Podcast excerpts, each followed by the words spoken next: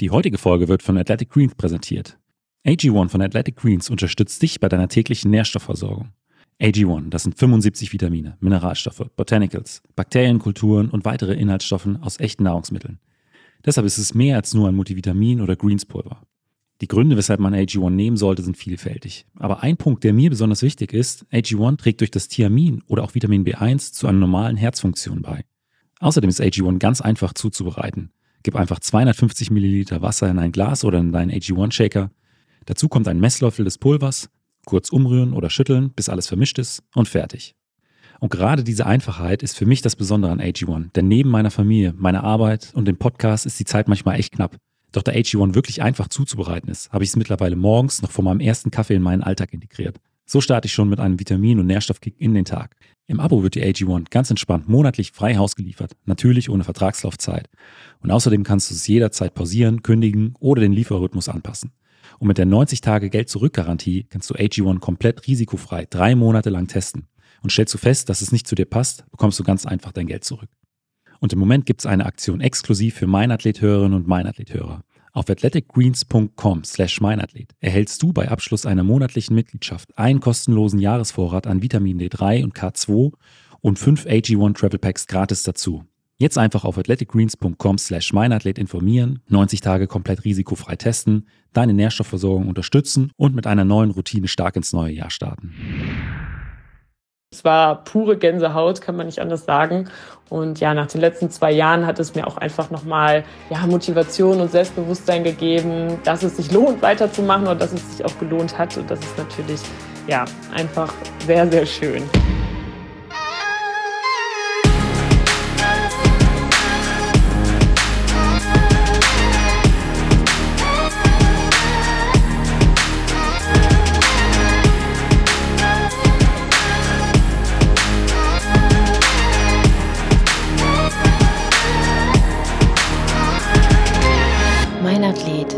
Leichtathletik-Podcast aus Frankfurt am Main.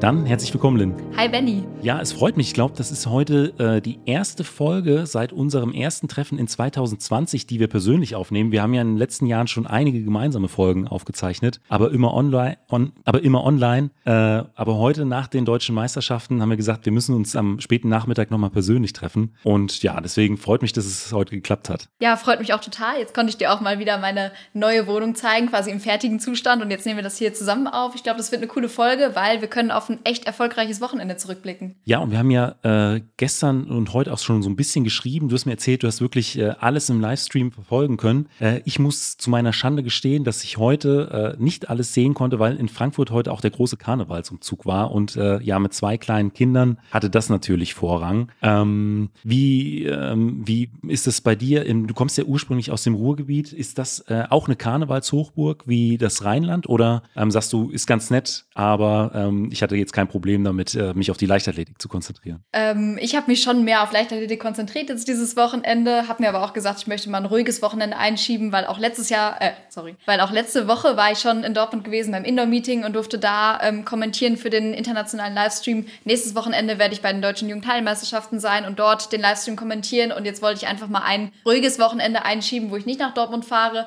Jetzt mit den Ergebnissen gerade, auf die wir blicken können, ärgere ich mich doch ein bisschen, dass ich nicht in Dortmund gewesen bin, weil das wäre, glaube ich, live nochmal was ganz Besonderes gewesen. Aber genau, ähm, nochmal zurück zur Frage. Karneval spielt bei mir jetzt nicht so eine große Rolle. Ehrlich gesagt, das habe ich nicht so krass verfolgt, auch wenn ich natürlich aus dem Ruhrgebiet komme und da in der Nähe von Köln Karneval schon groß geschrieben wird und mit Sicherheit auch gut gefeiert wird. Aber für mich persönlich ist das nichts. Dann hat die deutsche Hallenmeisterschaft doch ein bisschen Vorrang gehabt. Also voller Fokus auf die Leichtathletik. Genau. Ähm, du warst ja auch bis vor wenigen Wochen noch im Trainingslager in Eton in äh, Kenia. Äh, willst du da vielleicht nochmal so rückblickend ein bisschen was zu erzählen?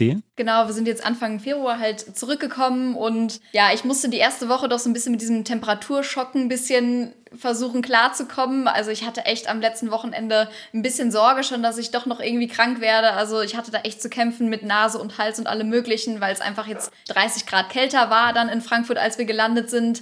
Damit muss der Körper dann auch irgendwie erstmal umgehen. Nach der Höhe fällt man sowieso recht schnell in dieses Höhenloch. Ähm, aber das habe ich jetzt sehr gut überwunden. Das Training läuft wieder richtig gut an. Ich habe sehr gute Leistungsdiagnostiken gemacht und ich bin da gerade echt optimistisch mit meinen Fortschritten und freue mich doch so langsam auf die Saison. Also ein bisschen Vorbereitung brauche ich noch, aber ich bin auf einem sehr guten Weg. Gibt schon so ein Startdatum für die Saison? Ah, also natürlich die deutschen Langstreckenmeisterschaften, die sind immer Anfang Mai. Ich denke, das wird ein wichtiger Wettkampf für mich sein, auch für die Qualifikation für die U23 EM zum Beispiel, weil da findet eben die 10.000 Meter Quali dann statt. Aber ich denke, dass ich vorher schon ein bisschen einsteigen werde, um so ein bisschen wieder Wettkampfroutine zu sammeln. Nachdem ich jetzt sehr lange doch ja, mit Training verbracht habe, wird es ganz wichtig für mich sein, nochmal vorher auf der Straße irgendwie zu laufen. Und da werde ich auch so einige Wettkämpfe in Angriff nehmen. Dann, ähm, bevor wir jetzt äh, den, den Fokus auf die deutschen Hallenmeisterschaften legen, ähm, eine Nachricht, die Anfang des Wochenendes äh, in den Medien stand, hat das Ganze am Anfang so ein bisschen überschattet, und zwar ähm, der Tod von Tim Lobinger. Ähm, einer der erfolgreichsten deutschen Hoch äh, Stabhochspringer aller Zeiten, glaube auch ein Publikumsliebling äh, über viele, viele Jahre und äh,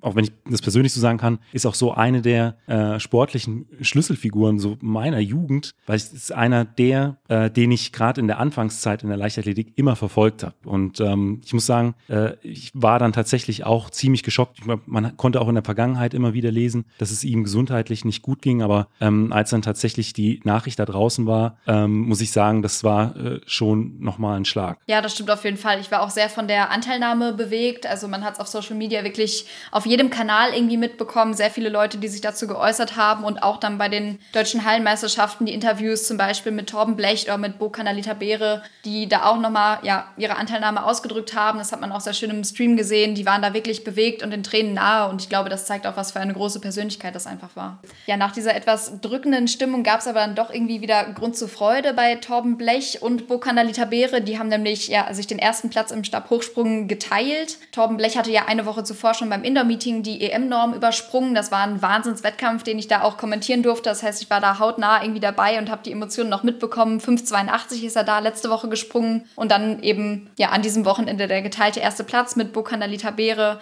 der auch beim Indoor-Meeting schon toll performt hatte und dann haben die beiden jetzt eben eine Woche später nochmal einen super Wettkampf abgeliefert. Ich hatte so ein bisschen den Eindruck, dass die Stimmung äh, sehr gedämpft war, so was man im Livestream mitbekommen hat. Also so richtig die Freude war da nicht. Ich glaube, die hätten das ganz gerne noch ausgefochten, aber letztendlich bleibt da ein geteilter erster Platz für sie stehen und ich denke, da sollten sie auch echt stolz drauf sein. Ja, absolut. Und das sind auch gute Vorzeichen für dann äh, die kommende Freiluftsaison für die beiden. Da bin ich gespannt, was in diesem Jahr äh, da noch für die beiden rauskommt. Ein weiterer Punkt, den ich am Samstag bei den äh, Hallenmeisterschaften besonders spannend fand, das waren die 3000 Meter der Frauen. Lynn, magst du da vielleicht was zu sagen? Ja, definitiv. Das war ein absolut hochkarätiges Feld. Also vor allem, wenn man es jetzt auch nochmal mit den Männern vergleicht, da muss man echt zugeben, dass das 3000 Meter Feld der Frauen ähm, deutlich mit ja, verhältnismäßig besseren Athletinnen gespickt war. Gewonnen hat Konstanze Klosterhalfen in 8 Minuten 34, 89. Die war jetzt auch zuletzt in Eton, eben zeitgleich mit mir. Und da hatte ich sie auch gesehen, hatte auch viele ja, Einheiten von ihr auf der Bahn gesehen und war da echt beeindruckt, in was für einer Form sie ist. Und genauso hat sie das Rennen dann auch angegangen und hat es wirklich von vorne weg dominiert. In einer wahnsinnigen Geschwindigkeit sind die da losgelaufen. Und Hannah Klein hat absolut meinen Respekt, hat sich dann nämlich die ganze Zeit im Windschatten gehalten ähm, und hat dann letztendlich, ja, leider den kürzeren gezogen, hat im Interview selbst gesagt, sie hat versucht, so lange mitzuhalten, wie es ging, ist dann aber eben zuerst gestorben, eben noch vor Coco, hat aber auch mit 8,36, 83 noch nochmal eine Wahnsinnszeit da drauf gesetzt, hatte ja auch bisher schon eine super Hallensaison. Und ja, das zeigt einfach nochmal, dass es wirklich kein typisches Meisterschaftsrennen war, sondern eher ein super hohes Tempo, nämlich nur zwei Sekunden am nationalen Rekord vorbei. Der liegt ja noch bei 8,32 von Coco aus Leipzig 2019. Also ein ganz tolles Rennen. Auch danach die Platzierten mit Lea Meyer, unserer Silbermedaillengewinnerin von München 22, in 8 Minuten 50, 83 und dann auch Alina Reh noch in 8,55 unter der 9-Minuten-Marke geblieben. Also das war ein absolut spannendes Rennen, das ich sehr gerne verfolgt habe. Ich fand, das hat man auch im Publikum gemerkt. Also die, die Stimmung äh, bei diesem Rennen, die war wirklich bombastisch. Hat schon so ein bisschen an äh, München im letzten Jahr erinnert. Einfach die, die, Zuschauer wurden da richtig mitgenommen. Ja, das stimmt. Den Eindruck hatte ich auch. Also generell war die Stimmung in Dortmund, glaube ich, sehr gut. Es wurde immer wieder davon gesprochen, dass die 4000 Menschen, die in die Halle reingehen, auch wirklich da waren. Also die Kapazitäten sind da voll ausgeschöpft worden. Und ich glaube, da haben die Athletinnen und Athleten alle von profitiert. Und dann schauen wir mal, äh, würde ich vorschlagen, schauen wir mal auf den Sprint. Und zwar als erstes auf die 60 Meter der Männer. Hier gab es für mich äh, so eine äh, kleine Überraschung, äh, denn gewonnen hat in 6,56 äh, Alexander Askovic. Äh, Alex hat sich ja in den letzten Jahren, beziehungsweise im letzten Winter auch so ein Stück weit äh, in Richtung Weitsprung konzentriert oder ausgerichtet. Und insgesamt war die Konkurrenz in Deutschland in diesem Winter ja schon sehr, sehr stark. Owen Ansa ist in diesem Jahr schon 6,58 gesprintet, äh, Lukas Ansa Pepra äh, 6,61. Also da waren schon äh, sehr, sehr schnelle Leute mit am Start. Julian Wagner auch mit einer 6,55. Ähm, deswegen glaube ich, dass äh, viele den Alexander da äh, jetzt nicht unbedingt auf dem Schirm für die Goldmedaille gehabt hatten. Für mich war es natürlich keine Überraschung. Ich hatte fest mit Alex gerechnet. Nee, ich hatte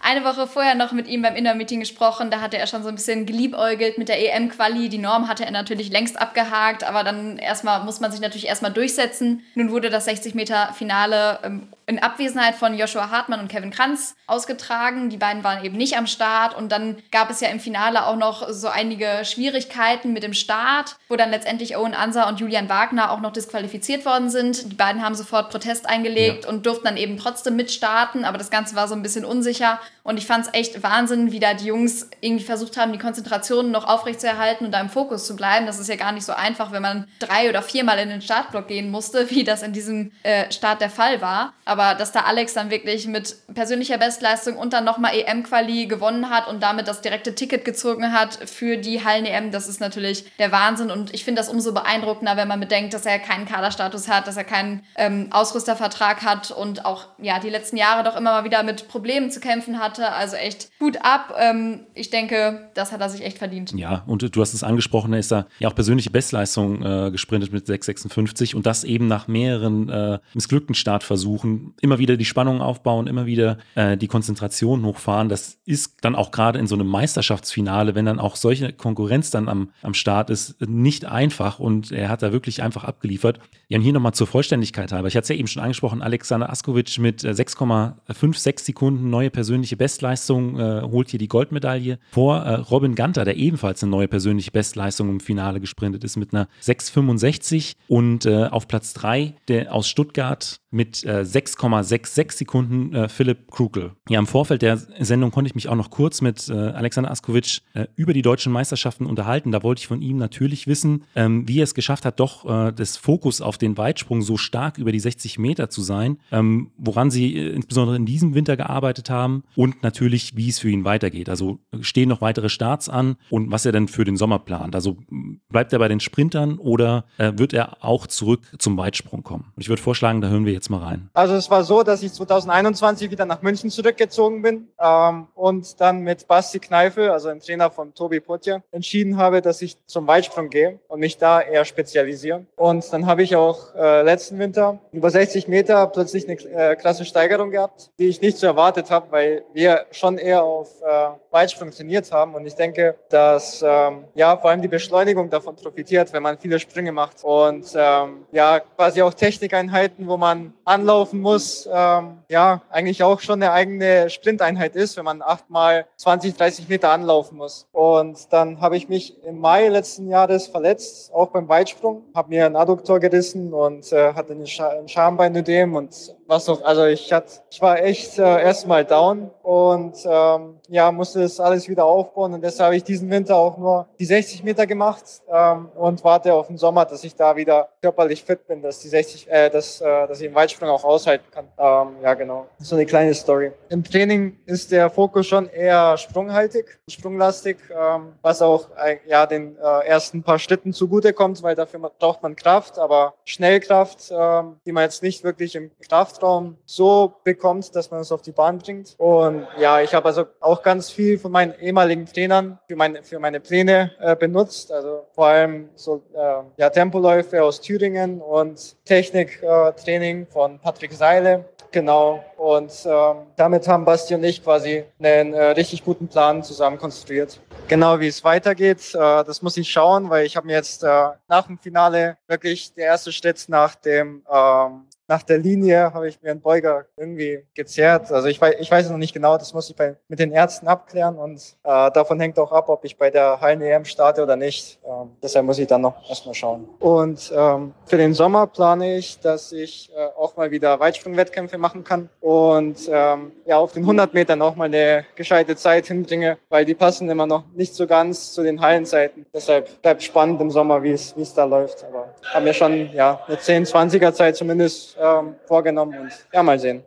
Also danke, Benny, für die Fragen und wir hören uns. Bis dann. Solin, ich würde vorschlagen, wir bleiben bei den 60 Metern. Ähm, wie sah es denn bei den Frauen aus? Ja, das war eigentlich ein ebenso spannendes Rennen. Gewonnen hat letztendlich Gina Lückenkämper in 7,17 Sekunden, wobei davor erst in der Halle 7,05 Sekunden angezeigt werden. Und sie hat auch hinter im Interview zugegeben, die wären ihr schon lieber gewesen. Also sie hatte Das sich eigentlich ich. nach einer schnelleren Zeit gefühlt und hatte sich auch eine schnellere Zeit vorgenommen, war aber dann trotzdem insgesamt mit dem Resultat ganz zufrieden. Zweite wurde Lisa Meyer, für die ich mich auch persönlich sehr gefreut habe, in 7,21. Die kam da wirklich kurz vor dem Ziel nochmal richtig angeflogen und hat es dann doch nochmal ein bisschen enger gemacht, als Gina das, glaube ich, lieb war. Und dritte wurde Alex Burkhardt in 7,22, also ganz knapp hinter Lisa Meyer, die mit Abstand den besten Start von allen dreien hatte. Also die war da auf den ersten 10 Metern eigentlich schon weg, wurde dann aber doch letztendlich noch eingeholt. Und was mich persönlich noch überrascht hat, war eben Malaika Mihambo, die dann Fünfte geworden ist, als eigentlich Weitsprungspezialistin in 7,37. Also die Grundschnelligkeit stimmt da auf jeden Fall. Da muss sie das nur noch in den richtigen Sprung umsetzen. Ist äh, ähnlich wie bei Alexander Askovic. Das äh, Weitsprungtraining scheint sich auch für die 60 Meter zu, äh, anzubieten. Ja, stimmt. Da gibt es natürlich viele Parallelen und da scheinen sie echt beide von zu profitieren. Ja, und ich würde vorschlagen, wir belassen es dabei äh, mit dem Samstag von den äh, deutschen Hallenmeisterschaften. Ähm, magst du vielleicht noch so ein bisschen was zur Location in Dortmund erzählen? Das, äh, die Halle wurde ja erst vor äh, ein, zwei Jahren äh, saniert, beziehungsweise nochmal äh, um ein, zwei Bahnen erweitert. Ja, ganz genau. Die Halle kenne ich ja ganz gut, weil ich eben sechs oder sieben Jahre dort trainiert habe und quasi jeden Tag da war. Also ist quasi mein eigenes Wohnzimmer eigentlich. Die wurde renoviert, sodass wir auf sechs Rundbahnen das Ganze erweitert haben. Also wirklich sechs fest installierte Rundbahnen. Das ist in Deutschland eine absolute Seltenheit. Also zum Beispiel in Leipzig könnte man das ja auch aufbauen, aber da ist es eben keine Halle, die das ganze Jahr über so steht. Ja. Also das ist echt was, was für Dortmund als Standort spricht. Die Architektur der, der Rundbahn ist so ein bisschen ähm, ja, in der Kritik auf jeden Fall, vor allem bei den Sprinterinnen und Sprintern über 200 Meter, weil da angeblich, ich, ich kann das nicht beurteilen, weil ich nicht mit den Geschwindigkeiten laufe, aber angeblich sind da so ein paar Wellen drin in der Kurve. Ähm, Habe ich persönlich noch nie gemerkt, aber das liegt dann eben auch an meiner Strecke und dass ich meistens auf der Innenbahn einfach unterwegs bin. Aber insgesamt ist die Halle echt perfekt, um solche großen Meisterschaften auszurichten und das sieht man jetzt eben auch. Nächste Woche findet das dritte große Ereignis in drei Wochen statt. Also die Halle wird im Moment wirklich jedes Wochenende genutzt und ich denke, dass davon profitiert auch der Dortmunder Sport echt. Mm, Mir fällt auch keine andere Halle außer Leipzig ein, in der sechs Rundbahnen gibt, jetzt so spontan. Das kann gut sein. Da möchte ich mich jetzt aber Ja, auch nicht festlegen. Es gibt ja doch wei- ein paar mehr Leichtathletikhallen, aber ich bin nicht sicher. Weil hier in Frankfurt sind es vier, äh, in, in Hanau, äh, in, hier in der Nähe von Frankfurt sind es auch vier und auch in, es gibt noch eine weitere Halle in Stadt Allendorf in Hessen, die hat auch nur vier Rundbahnen und ähm, gut, der, der Glaspalast in Sindelfing, da müsste ich jetzt tatsächlich nochmal googeln, wie viele äh, Rundbahnen es hat. Aber ähm, du, du hast schon recht, es gibt, wenn dann, nur sehr, sehr wenige ähm, Hallen in Deutschland, die tatsächlich sechs Rundbahnen haben, was natürlich auch ein Grund war, weshalb Leipzig so häufig der Austragungsort der deutschen Hallenmeisterschaften ist. Definitiv. Und gerade für die Sprinterinnen und Sprinter ist es natürlich viel angenehmer, wenn man sechs Rundbahnen auch voll besetzen kann, wenn man quasi mehr Konkurrenz hat von oben und von unten. Ich glaube, das ist schon ganz angenehm und auch eben für die Zuschauerinnen und Zuschauer, die dann nochmal mehr geboten bekommen, wenn einfach mehr los ist auf der Bahn. Dann würde ich aber vorschlagen, dass wir ähm, weiter switchen zum äh, Sonntag und äh, da würde ich als erstes mal die 1500 Meter der Frauen ins Auge fassen. Dort konnte sich mit einer Zeit von 4 Minuten 11, äh, 87 äh, Katharina Trost aus München vor Nele Wessel hier aus Frankfurt durchsetzen. Äh, Nele Wessel Platz 2 mit 4 Minuten 14, 33 und einer neuen persönlichen Bestleistung und das Podium komplett hat Vera Coutelier aus Köln äh, komplett gemacht mit 4 Minuten 14, 54. Äh, Lynn, willst du vielleicht noch mal so ein bisschen was zum Rennen sagen? Ähm, ja, sehr gerne. Also ich finde, die Mädels haben das verdammt gut gemacht. Kati hat ja in diesem Winter noch kein Rennen gemacht. Das heißt, es war ihr erstes und einziges Rennen jetzt in der Hallensaison und dann da mit dem deutschen Meistertitel belohnt zu werden, ist, glaube ich, echt eine, eine tolle Auszeichnung. Vor allem, wenn man bedenkt, was sie da eben in der dualen Karriere noch alles meistert. Das werden wir auch gleich mal in ihrer Sprachnachricht bestimmt noch hören. Und auch Nele ähm, war super zufrieden mit ihrem Rennen und dann noch mit einer persönlichen Bestleistung auch noch belohnt zu werden. In einem Meisterschaftsrennen ist ja echt eine Seltenheit. Aber generell, die Mädels haben da alle ähm, vorne versucht mitzuspielen und haben es sich da gegenseitig nicht leicht gemacht. Aber insgesamt ein tolles Rennen mit ganz, ganz vielen persönlichen Bestleistungen, wenn man sich nochmal das Gesamtresultat anschaut. Also zum Beispiel auch für Linda Wrede, dann noch für Marie Pröbsting, für Lisa Merkel, die da alle mit persönlichen Bestleistungen jetzt nach Hause fahren dürfen. Das war echt ein spannendes Rennen. Da habe ich mich auch sehr lange drauf gefreut und ähm, da können die Mädels sich echt glücklich schätzen. Und auch äh, ähnlich wie das 3000 Meter Rennen der Frauen kein typisches Meisterschaftsrennen bei so vielen äh, Saison- und persönlichen Bestleistungen. Es war auch wieder äh, sehr, sehr schnell. Auch hier die äh, letzte Runde dann noch in 32-12. Also ähm, wir werden es gleich in der Sprachnachricht von äh, Kati,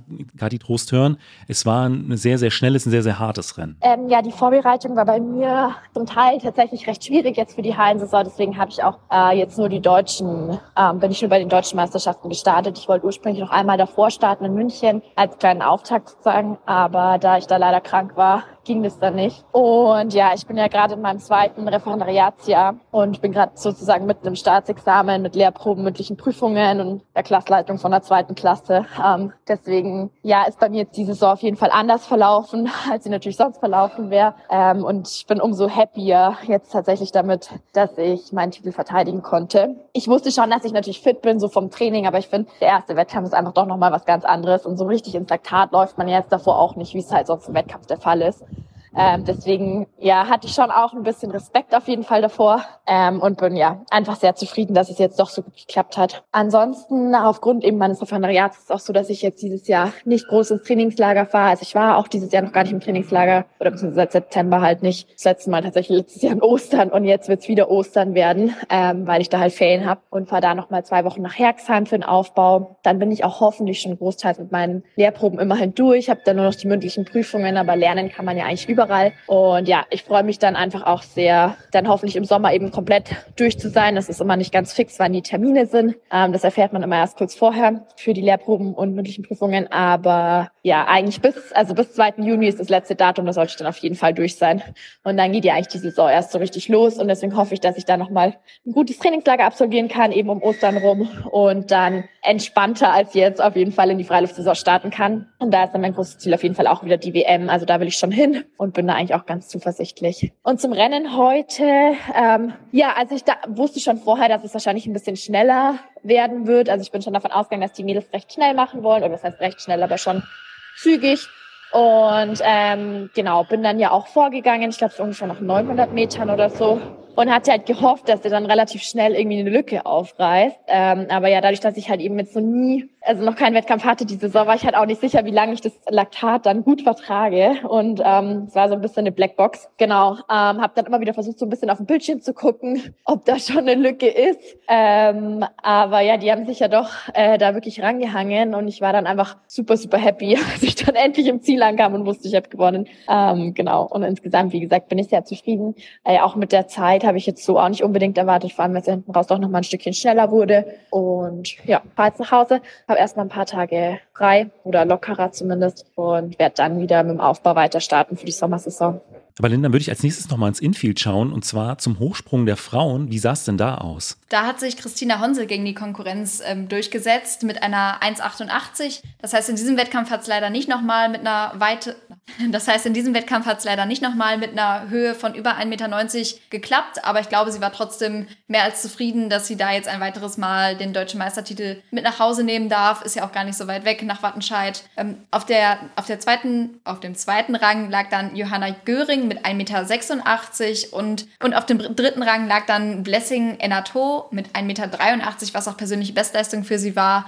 Ein, zwei bekannte Namen fehlten äh, in diesem Jahr. Imke On, äh, Marie-Laurence Jungfleisch waren diesmal nicht mit am Start. Ähm, aber nichtsdestotrotz freut es mich sehr für Christina Honsel. Christina war ja auch äh, in einer der ersten Folgen des Meinathlet-Podcasts zu Gast. Ähm, sie hatte dann aber in den kommenden zwei Jahren immer wieder Fußprobleme und ist dann ja in diesem Jahr aber ähm, fulminant zurückgekommen. Du hast es eben angesprochen, erst vor wenigen Wochen äh, 1,98 Meter an, der, an den magischen zwei Metern gekratzt. Und deswegen würde ich vorschlagen, hören wir auch noch mal, was sie zu sagen hat hatte? Also erstmal meine Hallensaison. Ich bin natürlich sehr zufrieden, wie man sich vorstellen kann.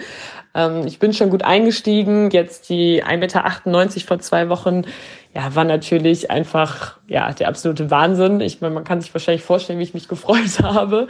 Ähm, es war pure Gänsehaut, kann man nicht anders sagen. Und ja, nach den letzten zwei Jahren hat es mir auch einfach nochmal ja, Motivation und Selbstbewusstsein gegeben, dass es sich lohnt, weiterzumachen und dass es sich auch gelohnt hat. Und das ist natürlich ja einfach sehr, sehr schön. Ja, die Meisterschaft war für mich natürlich ein Heimspiel, was sehr, sehr schön war, dadurch, dass ich sehr viel Unterstützung auf der Tribüne hatte durch Freunde und meine Familie, die zugeguckt haben und mich angefeuert haben.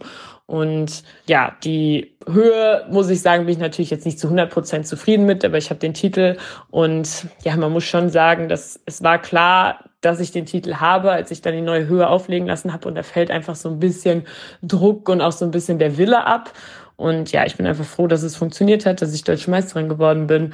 Und ja, das jetzt nochmal so ein bisschen diese gute Hallensaison dann krönt. Ja, mit meinem Fuß, ich war eigentlich letztes Jahr auf einem guten Weg. Ich habe viel Fußstabilität gemacht mit einem Physiotherapeuten zusammen. Ich war in Reha, habe da sehr, sehr viel Fußkräftigung gemacht und habe da viel dran gearbeitet. Ja, und dann habe ich mir leider die Bänder gerissen, was natürlich nicht optimal ist. Oder was heißt nicht optimal ist, ist ziemlich doof ähm, wenn es gerade wieder in Ordnung ist. Und ja, das hat mich dann letztes Jahr einfach nochmal rausgehauen. Ich konnte überhaupt nicht schmerzfrei springen und dann haben wir das den Aufbau eigentlich ähnlich gemacht wie davor. Und ja, es hat sich jetzt ausgezahlt. Ich konnte gut trainieren und ja, bin einfach sehr froh, dass das jetzt wieder funktioniert hat und ich jetzt auch gut an den Start gehen kann, gut springen kann und ja, einfach ja auch ohne Verletzungen trainieren kann. Und dann würde ich vorschlagen, bleiben wir bei äh, den Sprungdisziplinen. Switchen wir nochmal zurück zum Weitsprung der Männer. Äh, hier, konnte, hier konnte Simon Batz mit 7,86 Meter vor Max Hess, äh, der 7,76 Meter und eine neue Saisonbestleistung gesprungen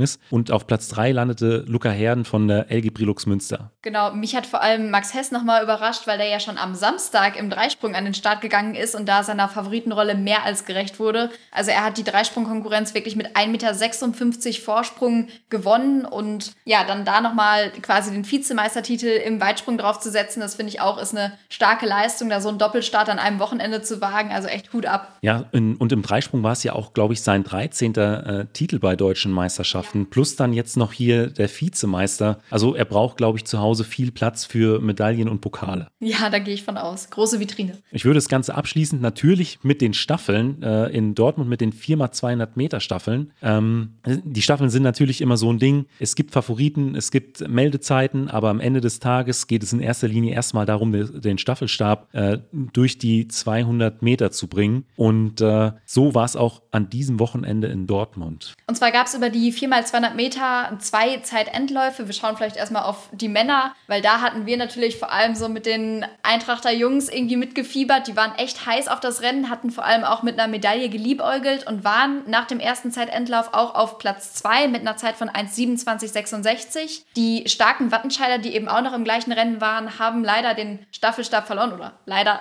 je nachdem, wie man es sieht, ähm, waren damit raus. Und das zeigt irgendwie aus meiner Sicht auch nochmal, dass in so einer Staffel wirklich alles passieren kann und es immer so offen ist. Ähm, der zweite Zeitendlauf war dann letztendlich leider etwas schneller. Die Auswertung hat aber ewig lang gedauert. Also da haben die Jungs wirklich ewig auf das Ergebnis gewartet und mussten da lange zittern. Aber letztendlich hat sich dann durchgesetzt die LG Stadtwerke München, die da den Sieg mit nach Hause genommen hat in einer Zeit von 1,25,43 vor der MTG Mannheim mit 1,26,27 und drittplatzierte wurde der Hamburger SV1 mit 1,26,96. Die Eintrachtler Jungs dann leider nur auf dem vierten Platz mit der Holzmedaille belohnt. Aber ich denke, da kann noch einiges gehen, so in Richtung Freiluftsaison. Ist auch immer eine ungewohnte Situation für Sprinter, weil normalerweise dauert es nicht lange, bis man das Ergebnis dann tatsächlich hat. Und äh, wenn man dann da steht und noch einen weiteren Zeitlauf abwarten muss, ist das ja aus Sicht von Sprintern oft doch äh, ziemlich unangenehm. Ja, ich glaube, das hing auch damit zusammen, dass es echt einige Disqualifikationen gegeben ja. hat. Also auch bei den Staffeln, nicht nur bei den Sprints, sondern auch bei den Staffeln. Und ja, das hat sich dann wirklich ewig lang gezogen. Ich habe da auch vor den Ergebnissen gehangen und gezittert. Bei den 4x200 Metern der Frauen, da sah es ein bisschen anders aus. Da sind tatsächlich alle Staffeln auch ins Ziel gekommen. Äh, niemand wurde disqualifiziert, beziehungsweise hat das Rennen abgebrochen. Hier hat auch die LG Stadtwerke München ähm, mit 1,36,21 vor dem SCC Berlin und äh, dem drittplatzierten VfL Sindelfingen gewonnen. Und ähm, ja, wie gesagt, bei den äh, Frauen tatsächlich alle Staffeln durchgekommen, was äh, wirklich eine Seltenheit ist in, äh, in den Kurzsprintstaffeln. Ich persönlich fand es auch einfach nochmal einen sehr, sehr runden und schönen Abschluss. Also da hat man sehr viele strahlende Gesichter gesehen und gerade solche Staffeln,